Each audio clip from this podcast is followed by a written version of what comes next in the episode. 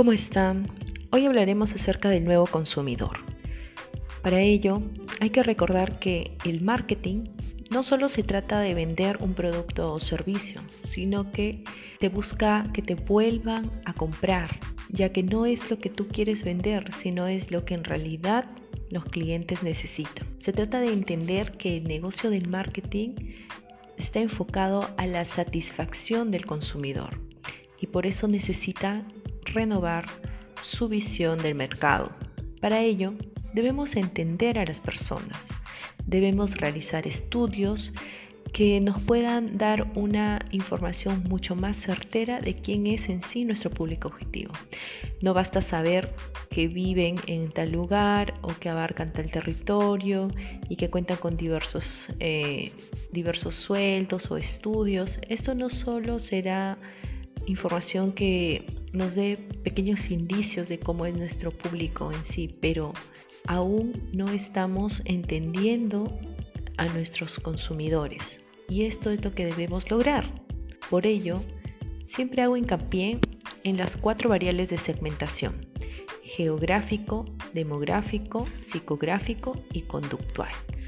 Pero sobre todo en estas dos últimas, que son las que van a acercar mucho más nos van a acercar mucho más a lo que piensa nuestro consumidor, a lo que siente y cómo es su comportamiento para poder obtener los preciados insights o verdades ocultas que posteriormente nos van a ayudar a crear campañas publicitarias exitosas. Por esta razón es que voy a comentarles algunos aspectos del nuevo consumidor. Para ello, vamos a enumerarlos. ¿sí? Empezamos con el número uno. El consumidor está mucho más informado. ¿Y esto por qué se da? Porque gracias a la tecnología, el nuevo consumidor ha aprendido a poder mantenerse informado con mayor nivel de conocimientos. Hasta podremos, podemos decir que con un mayor grado de análisis antes de realizar una compra. Anteriormente el consumidor se dejaba enamorar por un buen mensaje publicitario, pero hoy en día prefieren tomar una decisión consultando a Google, a las redes sociales y hasta analizar diversas alternativas. Si realmente queremos llegar a este nuevo consumidor, nuestro foco debe estar en poder hacer que la información llegue al mismo al mismo lugar donde ellos se encuentran para poder lograr que realmente nos lleguen a consumir. Punto número 2. El nuevo consumidor es infiel. ¿Y por qué decimos esto?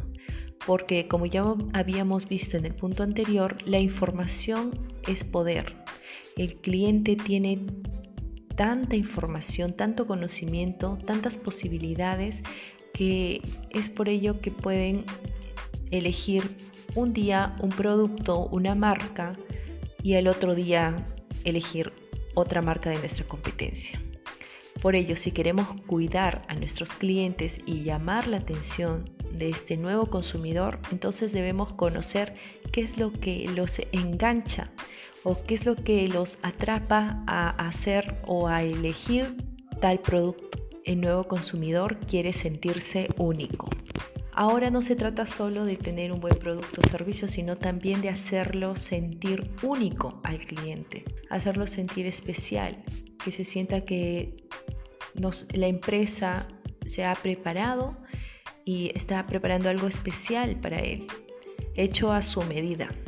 Así que los mensajes, los correos eh, electrónicos masivos, la publicidad no segmentada, las llamadas telefónicas frías o robóticas sin una personalización adecuada, simplemente van a hacer que ahuyentar a nuestros posibles consumidores. Punto 4. El nuevo consumidor escapa a la publicidad tradicional. El mensaje publicitario entonces hoy en día está perdiendo fuerza. Pero estamos hablando de los mensajes publicitarios típicos, cargados de solamente información, de frases, de clichés, de conceptos que son genéricos y que no ayudan a captar la atención de nuestro consumidor. Entonces hay que recordar que hoy en día le dan más peso también a las redes sociales, a mensajes que sean mucho más creativos, que al consumidor le diga qué consumir, pero de una forma mucho más eh, bonita, como mostrando una mejor opción. Por ello, para llamar la atención también del consumidor, debemos tener o replantear qué publicidad nosotros debemos eh, manejar. Punto número 5.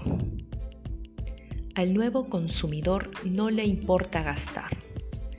El cliente hoy en día en verdad requiere experimentar y vivir al máximo que prueba un poco de todo y le gusta gastar o mejor dicho prefiere la calidad antes que el precio.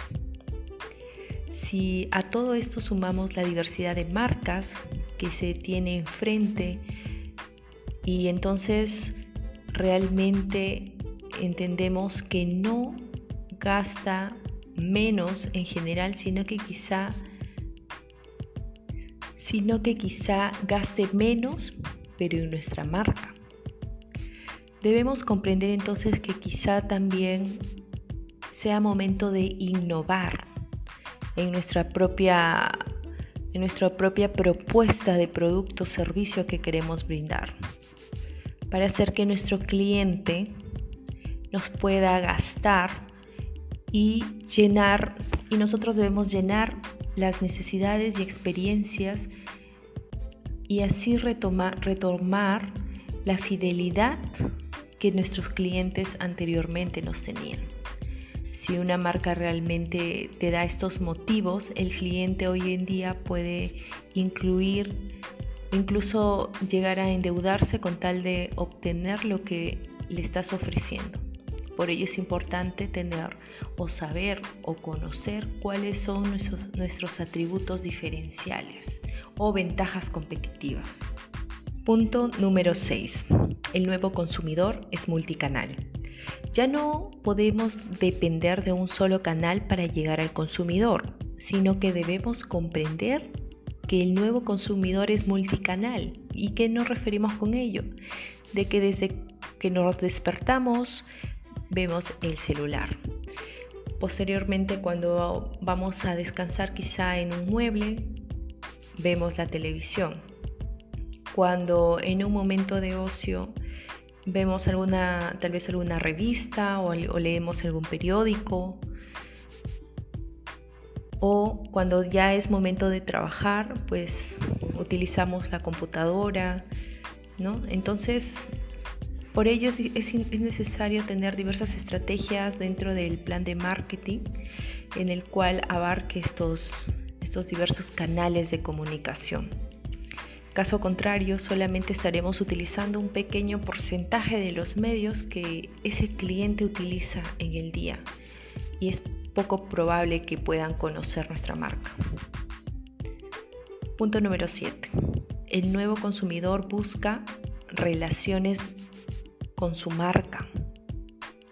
Esto se debe a que, a que si una marca le da una experiencia al cliente, va a, satisfacer, va a satisfacer sus necesidades y si encima en sus redes sociales habla con él de una forma personalizada, respondiendo a, lo, a las consultas o preguntas que tiene el consumidor ante el producto o servicio que estás vendiendo. Entonces es entendible que ese cliente va a querer comprarte. ¿Por qué? Porque le has dado una buena impresión, porque has atendido sus dudas y eso hace que, que recordemos, que los clientes recordemos más el por qué elegimos esa marca. ¿Sí? Hay que crear una ventana de relación entre marca y cliente y no esa relación de hace años en la que se basaba en un monólogo por parte de las marcas, en algo informativo nada más, sino que hoy en día hay que abarcar mucho más. Recuerden esto, hay que buscar la satisfacción de las necesidades de nuestro consumidor.